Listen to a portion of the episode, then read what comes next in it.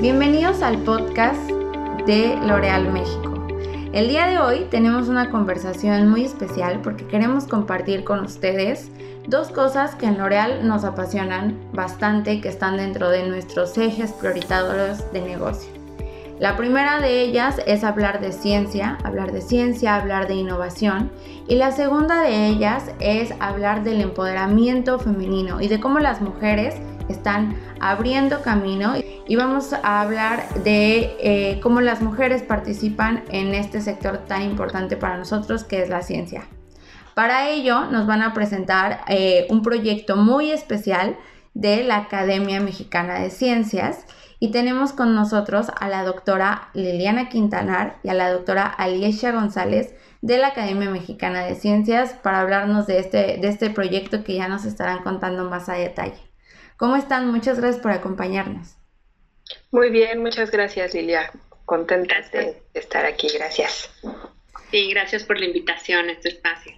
Oigan, pues cuéntanos un poco eh, de qué se trata este proyecto, cuál es el proyecto del que vamos a estar hablando y cómo fue que nació la idea. Pues mira, yo primero te cuento de los objetivos y luego Lil ya te puedo contar justo cómo, cómo nació la idea. Em, este ciclo de webinars tiene dos objetivos principales. El primero de ellos es fomentar vocaciones científicas en las y los jóvenes de educación media superior, eh, ya que en, esta, en este eh, eh, etapa de, educación, ellos empiezan a pensar a qué se quieren dedicar, ¿no? Y el segundo gran objetivo es hacer visible el papel de las mujeres en las carreras STEM, que por sus siglas en inglés se refieren a ciencia, tecnología, ingenierías y matemáticas. Entonces, estos son los dos grandes objetivos que tiene este programa. La forma en que nace este proyecto es Aliesha y yo empezamos a platicar sobre la necesidad que hay de despertar vocaciones científicas desde edades muy tempranas, ¿sabes? Los niños desde pequeños, ¿sabes? Pasan por esta etapa del por qué y por qué y por qué y atarantan a sus papás con esas preguntas de por qué todo. Y en realidad es que creemos que todos los seres humanos nacemos innatos como científicos, ¿sabes? Queremos entender cómo funciona nuestro mundo alrededor. Y, y de alguna manera eso se va perdiendo al paso de los años.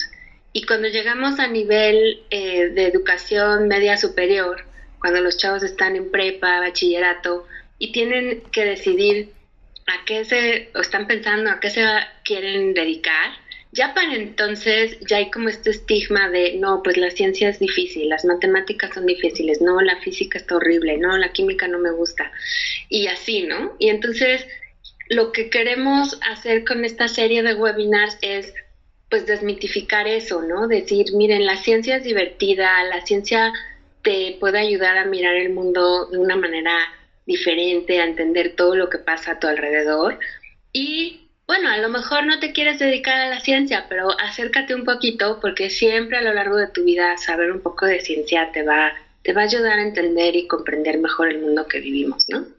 Y yo creo que eso se ha hecho muy evidente hoy en día con los tiempos de pandemia que estamos viviendo, pues, o sea, queda claro que es importante entender qué es un virus, de qué está hecho, etcétera, ¿no?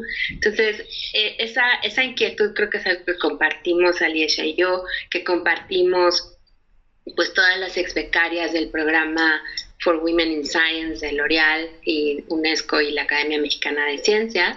Y pues de hecho empezamos a gestar esta idea de charlas dirigidas a estudiantes de, educación media superior, pues ya desde hace, desde antes de la pandemia y estábamos tratando de mirar cómo lo hacíamos a nivel eh, de, de planteles de educación media superior en la Ciudad de México y empezar desde ahí pero mira, la pandemia ya nos hizo migrar a estas cosas online y creo que está mejor hacerlo así con webinars, tenemos un alcance mayor, incluso no solo México, quizás toda Latinoamérica después. Y, y pues eh, lo planteamos, lo planteamos con, con, todo el grupo de becarias eh, de, de, de L'Oreal eh, Academia Mexicana de Ciencias, lo planteamos con la doctora Susana Lizano, que es presidenta de la Academia Mexicana de Ciencias, y pues creo que todo el mundo se entusiasmó y, pues arrancamos el próximo mes. Y, desde luego también nada más ahí eh, sumar que, que, también lo planteamos con L'Oreal, ¿no? Y L'Oreal también por supuesto que se subió al barco eh, y entre todos estamos haciendo un proyecto que nos entusiasma, nos entusiasma muchísimo, nos llena mucho y estamos eh, muy contentas con ello. Desde el nombre Tu Mundo Conciencia, eh, además de que me parece muy poderoso, me parece una invitación justo a lo que cuenta la doctora Liliana, pues de hacer nuestro mundo, nuestro alrededor y nuestra realidad más consciente de acercarnos a la información, ¿no? A las ciencias, a conocer y a este, pues a continuar esta curiosidad innata que tenemos como seres humanos. ¿De qué trata el, proyecto? Ya nos contaron un poco cómo nace la idea, quiénes lo conforman, pero ¿qué va a ser tu mundo conciencia? Pues mira, Tu Mundo Conciencia van a ser webinars que van a ser impartidos por las ex becarias eh, L'Oreal UNESCO Academia Mexicana de Ciencias, eh, cuyo premio se entrega desde el año 2006 si no mal recuerdo. y, todas estas pláticas van a abarcar temas diversos de, STEM, ¿no? Que te decía que, son ciencias, tecnologías, este, ingeniería y matemáticas. Estos webinars van a ocurrir cada segundo jueves del mes eh, a las 6 de la tarde, que es hora centro del país. Van a durar 45 minutos. Eh, y la intención es dar una plática amena que por supuesto tenga que ver con lo que cada becaria hace en sus proyectos de investigación, pero también una eh, plática que incluya la cotidianidad o las experiencias de cada una de nosotros, no solo en el laboratorio, sino en nuestra vida, eh, en nuestro día a día, justo para desmitificar, como te decía Liliana, esta parte de que los científicos y, las científicas somos ratones de biblioteca y que no hacemos otra cosa más que pensar y comer y respirar ciencia. Y en realidad tenemos muchas otras cosas que también nos llenan.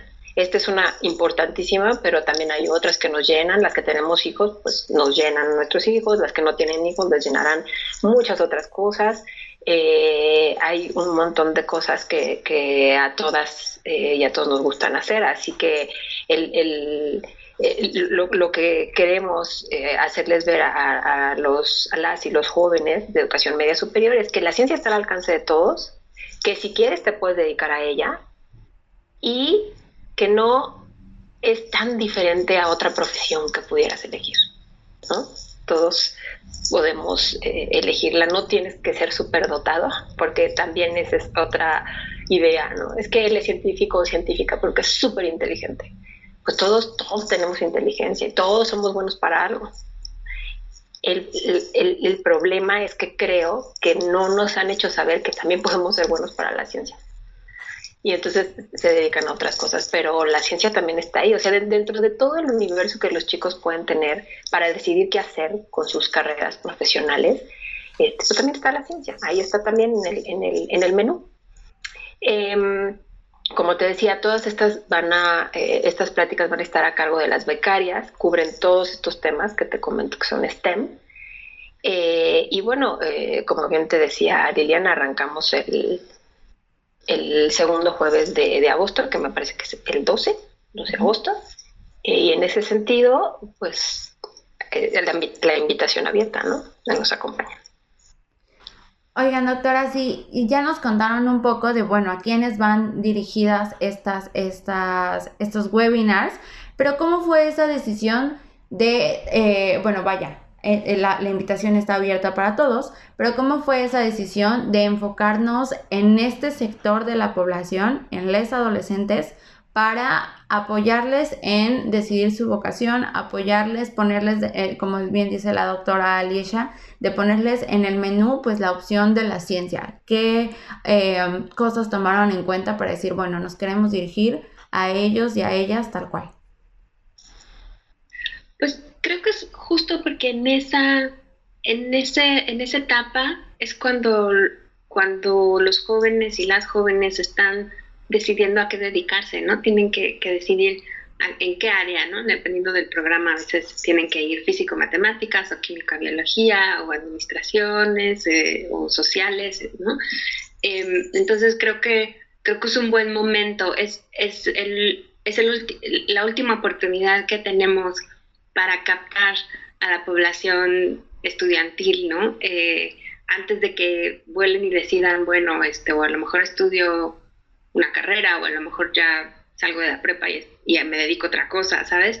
Yo creo que es un momento justo de definición, de personalidad, de, encontrar qué es lo que quieren hacer y además también es un, es un, en, nivel de educación media superior tenemos también todo este programa de la Academia Mexicana de Ciencias de Olimpiadas de la Ciencia. Y sabemos, llevamos ya más de 25 años con las Olimpiadas de la Ciencia en México y de esa experiencia que tiene la academia se sabe que para muchos, eh, muchos jóvenes esa, esa experiencia de participar en una Olimpiada de Ciencia les cambió la vida, se dieron cuenta que les fascina la ciencia y decidieron dedicarse a ella. Y, y tenemos muchísimos ejemplos de ello, yo soy uno y hay muchos más, este, y, entonces yo creo que es un momento en el que sí podemos llegar y tocar a los jóvenes y despertar su vocación, porque a lo mejor ni siquiera o sea, muchas veces tenemos esta percepción de, ah, no, este, la química, no, pues está aburrida, ¿no? O no, las matemáticas son difíciles. Pero cuando se enfrentan a un profesor de, de, o profesora de, de, nivel preparatorio, llega y le dice, chavos, vamos a participar en las Olimpiadas de Ciencia, a lo mejor enfrentarse a eso y el, y el, el, aprender un poquito más, de repente dicen, ah, mira, no está tan difícil, ah, mira, está divertido, oye, sí me gusta, y eso es, es, un, es un momento, es nuestra última oportunidad, creo. Digo, no que no la tengamos después este, para hacer divulgación científica con el resto de la sociedad, pero creo que es un momento importante, un momento de inflexión para, para los jóvenes y cuando están pensando en, a qué se van a dedicar. Entonces, queremos justo, justo cacharlos ahí y, y e inducir esa vocación científica ahí. Y en, en, en, este sentido me gustaría, bueno, ya nos, ya nos contaron que eh, serán las ex becarias del programa eh, para las mujeres en la ciencia de L'Oreal UNESCO, la Academia Mexicana de Ciencias, quienes pues sean las portavoces de este programa de divulgación científica y sean quienes cuenten no solamente eh, cómo, se, cómo, cómo hacen sus programas, cómo hacen sus proyectos, sino también el día a día de un científico, ¿no? Y de una científica. Desmitificar muchos muchos tipos de cosas que de pronto eh, socialmente tenemos muy arraigadas. ¿Cómo fue este acercamiento con, con, con ellas, pues para dirigirse al, a los adolescentes, a las adolescentes y divulgarles la ciencia, meter en, en ellos esta cosquillita de, pues justo, querer ser unas y unos científicos? Pues mira, ya desde hace muchos años, te digo años porque creo que esta idea de querer hacer algo estaba latente en el grupo de exbecarias con quien tenemos contacto, porque pues vamos haciendo colaboraciones, algunas ya nos conocíamos, etcétera, siempre hay contacto. Pero en este sentido, hace cinco años, eh, tal vez un poco más, empezó justo esta cosquilla de qué más podemos hacer. Es decir, cada una de nosotros da clases, cada una de nosotras eh, va pasando a la siguiente generación lo que tú ya sabes. Y eso está muy bien.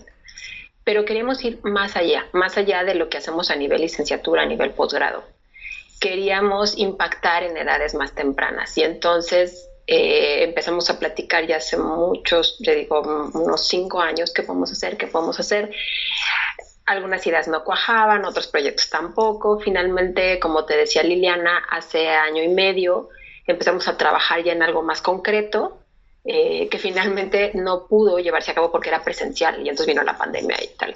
Pero entonces dijimos, bueno, pues vamos a aprovechar esta coyuntura. O sea, ya todo es eh, online, vamos a aprovecharlo y vamos a tratar de llegar a más gente y a edades más tempranas. Y entonces es así como les platicamos la idea a nuestras compañeras y la verdad es que la respuesta fue increíble. Estábamos súper contentas. Desde el primer correo que Liliana y yo enviamos, todas se sumaron y todas dijeron, cuenten conmigo. La verdad es que nos han faltado fechas eh, para este siguiente año, para poder incluir a todas las chicas. Eh, todas las científicas que, que muy entusiastas dijeron sí, entonces, la verdad es que todas dijeron, dime qué hay que hacer, yo lo hago. Y entonces la plática era esta, que les expliques qué haces en el laboratorio, que los invites, pero que también les digas que tu día a día también tiene otras cosas y se llena de otras cosas. Eh, y todas dijeron, por supuesto, o sea, por supuesto, eh, lo voy a hacer, va a ser una plática de difusión que puedan entender, porque claro, hay un montón de términos que cada una de nosotras vamos a usando de manera súper específica y que, tiene, que, que está súper relacionado con lo que cada una hacemos, pero el chiste es que se entienda y que pueda llegar desde, desde el nivel eh, de, media superior, ¿no? de educación media superior, de prepa, de bachillerato. Y todas dijeron que sí, muy entusiasmadas, y entonces, bueno, así es como como se armaron estas 12 pláticas a lo largo del año. Bueno, en realidad son, son menos de 12 por los periodos vacacionales, son alrededor de 10. Este, dentro de estas te puedo decir, por ejemplo, tenemos temas como eh, podemos hacer ciencia mientras restauramos los bosques, ese es un tema, por ejemplo. El láser, la fantasía hecha realidad. Em, los materiales que han cambiado el mundo. Entonces, como ves, eh, son eh, temas diversos que abarcan todas estas eh, eh, eh, temas STEM. Y, bueno, ese es el punto, que, ellos, que, que los chicos y las chicas conozcan toda esta enorme variedad y que dentro de toda esta enorme variedad algo les gustará, algo les interesará. Comentar que, que también em, tenemos en la lista de, de las ponentes a, a, la doctora Susana López, que, que ella, o sea, porque está el programa de, becas L'Oreal UNESCO AMC eh, para mujeres en ciencia, para como a nivel postdoctoral o profesoras que están iniciando, ¿no? Para jóvenes. Y, pero también está el premio L'Oreal, el más grande, ¿no? Porque se da para uno para cada continente o para cada sector del, del globo terráqueo.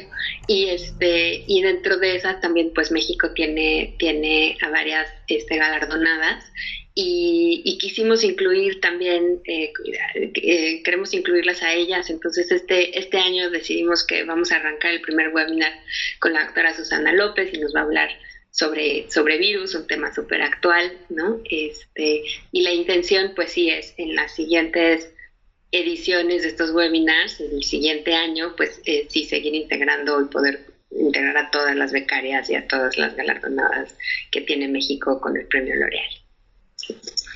Uno, uno de, de, los, de los puntos que quería tocar con ustedes a continuación es justo lo que acaba de comentar la doctora Liliana sobre pues visibilizar el trabajo que se hace de la ciencia en México, ¿no? Porque de pronto eh, sentimos que hay expositores en todas partes del mundo y poco conocemos de lo que hay en nuestro trabajo y ese es justo uno de los objetivos del programa de tanto de para las mujeres en la ciencia como de todos los proyectos que lleva la Academia Mexicana de Ciencias. Visibilizar que en México se hace ciencia y se hace buena ciencia, ¿no? ¿Por qué es tan importante que nos acerquemos a este tipo de proyectos y que justo coordinemos y los impulsemos y descubramos que pues en México tenemos muy buenos científicos y científicas. Pues sí, justo, y no solo eso, tenemos mucho talento y por esto esto va dirigido a los jóvenes, ¿sabes? Porque creo que culturalmente estamos acostumbrados a esperar que todo venga de fuera, ¿no? Ah, la investigación, la vacuna, todo viene de allá afuera, ¿no? Como si acá no lo pudiéramos hacer y sí lo podemos hacer, eh, se requiere obviamente un apoyo sostenido y muy intencional a, tener y cuidar el patrimonio científico que tiene el país. Y, pero también se necesita creer en nosotros mismos, o sea, decir, ¿sabes qué? O sea, aquí tenemos el talento, nuestros jóvenes tienen el talento y nosotros lo vemos todos los días cuando trabajamos con estudiantes de licenciatura, de posgrado, talento hay en México y se puede hacer ciencia de muy alto nivel y competitiva a nivel internacional. Y creo que eso es importante que los jóvenes eh, lo sepan, ¿no? Y, a mí me da mucho gusto cuando nuestros estudiantes van a un congreso internacional, presentan su trabajo, ¿sabes? Y van así como de, bueno, aquí está mi trabajo. Pero luego la gente los felicita, la gente de afuera reconoce lo que se está haciendo, de manera muy, este, muy casera a veces y con todo lo que implica porque los recursos son muy limitados, pero entonces se dan cuenta, sí puedo, sí puedo y podemos hacer buena ciencia en México y tenemos talento en México y tenemos que impulsarlo. Y es bien importante primero reconocerlo, reconocer que tenemos ese talento aquí en casa y segundo, pues impulsarlo, darle alas a los jóvenes. Eso es lo que queremos con la ciencia. Sí, y, en ese sentido que, te cuenta Liliana, eh, tanto ella como yo y muchas de las becarias hemos tenido la oportunidad de trabajar en laboratorios en el extranjero. Y algo que es muy común cuando platicas sobre estas vivencias es que la verdad es que los laboratorios a los que llegamos a trabajar en el extranjero siempre quedan muy complacidos con la capacidad crítica, analítica y de trabajo que, todas y todos tenemos cuando vamos, cuando vamos de México a hacer estancias por allá. Em, esto lo digo porque, como te decía Liliana, tenemos toda la capacidad, toda la capacidad y todo el talento de poder hacer ciencia de calidad. También me, encantaría que, que, nos contaran un poco, pues, sobre este tema que, pues, es el eje, el eje central de para las mujeres en la ciencia y sobre el cual nos apoyamos muchísimo en ustedes eh, y, y, en UNESCO para justo visibilizar el trabajo de muchísimas mujeres, mujeres científicas. Creo que algo, algo que hemos hablado mucho durante esta conversación es pues como queremos derribar algunos mitos que de pronto crean barreras donde realmente no tendrían que haber barreras, ¿no? Eh, el primero de ellos, pues acercarnos a la ciencia, saber que todos podemos hacer ciencia. Y el segundo de ellos, visibilizar y sobre todo reconocer el trabajo que mujeres como ustedes, mujeres científicas, llevan haciendo durante años y que siguen y siguen rompiendo barreras para las futuras generaciones. Eh, ¿Qué nos pueden compartir sobre ello? Sobre esta parte de ser visible el papel de las mujeres, a mí me parece fundamental. Nos parece fundamental, sé que a Liliana también.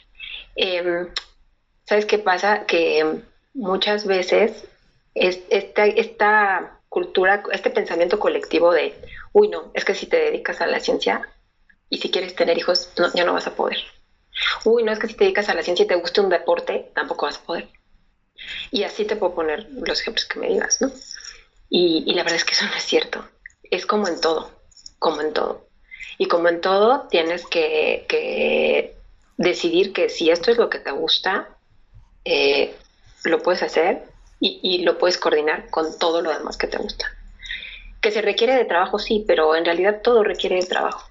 Nada es fácil. La verdad es que todo requiere de trabajo. Pero si te gusta, lo vas a hacer con un montón de entusiasmo. Em, hay mujeres talentosísimas en este país que han hecho y han abierto brecha eh, eh, para la ciencia en México. Eh, tenemos mujeres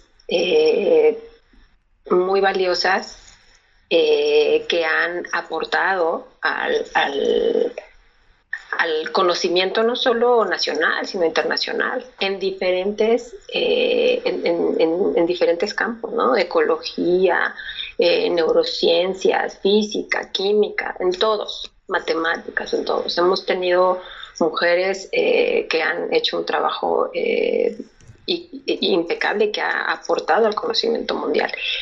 Pero la verdad es que es, no se le, creo que no se ha dado la visibilidad que esto debería.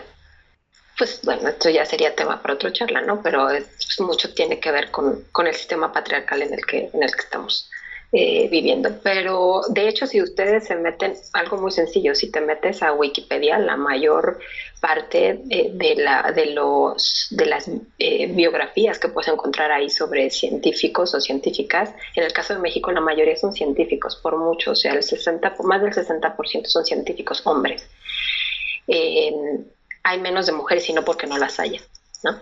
De hecho, Liliana la puedes encontrar en Wikipedia, este, de su nombre, Liliana, y aparece con toda su biografía. Eh, pero como Liliana hay muchas otras que merecerían estar ahí y, que bueno, que si el editor, que si la curadería, que si no sé qué, que si no sé qué, al final eh, no ves ahí destacada el, trabajo de, estas mujeres. Esa es una. Y dos, hagan el ejercicio también, si tú te metes a Wikipedia y, y buscas y encuentras, en muchas de ellas, sobre todo eh, mujeres que han trabajado antes del, del 2000, eh, por ahí. Cuando ves su biografía siempre están relacionadas con un hombre, es decir, gracias a su papá pudo estudiar la universidad y después se casó con, y gracias a eso su marido, siempre, ¿no? Siempre hay una figura masculina al lado. Y entonces también lo que queremos es justo hacerles ver, estas mujeres han hecho lo que han hecho, sí, porque han tenido una familia que, que, las apoyó, las ayudó, o unos amigos que ayudaron y apoyaron, o amigas que ayudaron y apoyaron, pero por supuesto que lo hicieron porque ellas tenían talento y porque quisieron hacerlo y no porque hubiera un hombre al lado necesariamente, necesariamente, puede ser que sí o que no, ¿no? Y visibilizar más el trabajo científico con el que hayan aportado a que, no, pues es que era esposa de, o hija de, o no. ¿No? Entonces, en ese sentido, para nosotros es muy importante hacer visible el papel que las mujeres, eh, no solo mexicanas, porque la verdad es que en lo que hacemos cada una de nosotros tenemos role models o modelos a seguir femeninos, este, que no necesariamente son solo mexicanas, también internacional, mujeres que han sacado el premio Nobel. En mi caso, te puedo hablar de, Rita Montalevich, que para lo que yo hago, pues hizo una parte increíble en cuanto a factores de crecimiento y división celular se refiere, pero bueno, eso ya lo puedo contar después. Em, el punto es que tenemos un montón de, modelos femeninos que podemos seguir y que han hecho cosas maravillosas eh, y que pues que queremos que, que los chicos y las chicas también se enteren, ¿no? Totalmente de acuerdo. Eh, Liliana, doctora, ¿algo que quieras complementar en este sentido? Pues eh, sí, que, que sigue siendo este tema de reconocernos, ¿no? De reconocer cómo se hace ciencia, no solo en México, porque esto que comenta ella es a nivel global, ¿no? Y es quiénes hacemos ciencia, ¿no? Y, y reconocer el papel de las mujeres en ese contexto, ¿no? yo creo que, o sea, todavía, todavía no se alcanza como esta, pues esta equidad en términos de, ¿no? El porcentaje de mujeres eh, que, se hace ciencia está muy claro en los estudios que a lo mejor a nivel licenciatura vamos a la par, pero ya después en posgrado las mujeres se van quedando un poco atrás, ya después en el postdoctorado o ya para ser este, investigadoras independientes, pues ahí ya, este, ya la brecha se abre porque justo, justo coincide pues con, con, la etapa reproductiva de la mujer y cuando te empiezas a plantear, bueno, me dedico a esto o tengo familia o podré con las dos. Y, por eso es bien importante que en estos webinars, eh, pues las exbecarias van a estar eh, compartiendo cómo decidieron dedicarse a la ciencia, pero también qué retos eh, se han enfrentado en en tratar de balancear todas esas partes de la vida, ¿no? Y no es imposible y creo que lo más importante es que hacemos algo que nos apasiona y cuando haces algo que te apasiona, todo, todo se va, todo se va este, arreglando, todo se va este, resolviendo y no es imposible, ¿no? Y también sí, em, pues hay mucha discusión sobre si es pertinente o no tener programas específicos que, estén como target, ¿no? Para mujeres en ciencia y porque luego pueden ocurrir este tipo de, reacciones, ¿no? De decir, ah, pues es que a ella le, le, dieron esa plaza porque es mujer, ¿no? Porque están queriendo subir los porcentajes de mujer, no por su mérito académico.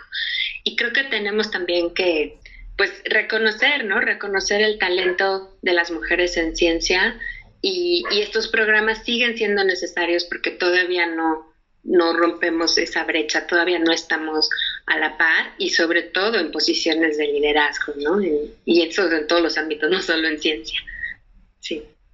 Sí, yo, yo la verdad es que quisiera comentar y quisiera compartir con, con, ustedes y con quienes nos escuchan, pues que justo estos programas lo que, lo que tratamos de hacer es pues eh, dar foco a las mujeres y contribuir un poco a, quitar esta deuda histórica que, la humanidad tiene con nuestro reconocimiento, con nuestro talento y con todas estas barreras impuestas, pero que realmente pues no existen, ¿no? Entonces es muy importante que de verdad continuemos este tipo de programas desde la institución privada, desde las instituciones públicas y desde la academia sobre todo, ¿no? El, el reconocernos y, y, y, de verdad, eh, si ustedes no, que nos escuchan no creen aún mucho en esto, hagan el ejercicio que nos dice la doctora Alicia y nos daremos cuenta que es verdad, ¿no? Y que no hay mujeres en la ciencia, no hay mujeres con nombres tan reconocidos, no porque no existan, sino porque no se les ha dado la visibilidad necesaria para,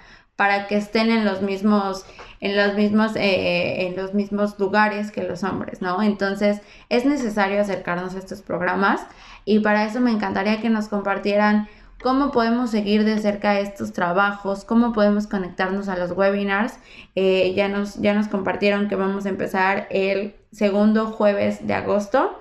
Pero eh, cuéntenos en dónde nos conectamos, eh, si hay que hacer un registro previo, cuál va a ser la dinámica para seguirlas. Bueno, yo empezaría diciéndote que la, bueno, van a ser por Zoom estos, este, estarán en streaming en el canal de YouTube y otras redes sociales eh, de la Academia Mexicana de Ciencias. la campaña de difusión está a cargo justo de L'Oreal, la propia academia en, los canales de la misma. Invitarlos a todos a que sigan a la Academia Mexicana de Ciencias y a L'Oreal en sus redes sociales. Eh, eh, todo se va a transmitir a través del canal de YouTube, eh, que es AM Ciencias. y bueno, lo pueden buscar. Y, pues sí, que, estén al pendiente. Arrancamos el 12 de agosto a las 6 de la tarde, hora centro Ciudad de México. y pues estamos, estaremos ahí esperándolos en ese espacio. Sí, sí. Buenísimo, pues ya lo saben, el 12 de agosto a las 6 de la tarde, eh, Tu Mundo Conciencia empieza con una invitada increíble que nos va a hablar de un tema que, que queremos saber, la doctora Susana López, y nos acompañó la doctora Liliana y la doctora Alicia de la Academia Mexicana de Ciencias. Muchas gracias por compartirnos todo esto y sobre todo muchas gracias por el trabajo que hacen por la ciencia en México. No, gracias, gracias a ti. Muy contentas, gracias. Sí, gracias. Y estamos muy agradecidas con L'Oreal y con la Academia Mexicana de Ciencias por permitirnos lanzar este, este programa. Así que a las jóvenes y los jóvenes que nos están escuchando y a todos los que nos están escuchando, los esperamos el 12 de agosto a las 6 de la tarde. Síguenos en Facebook y Twitter como arroba L'Oreal México.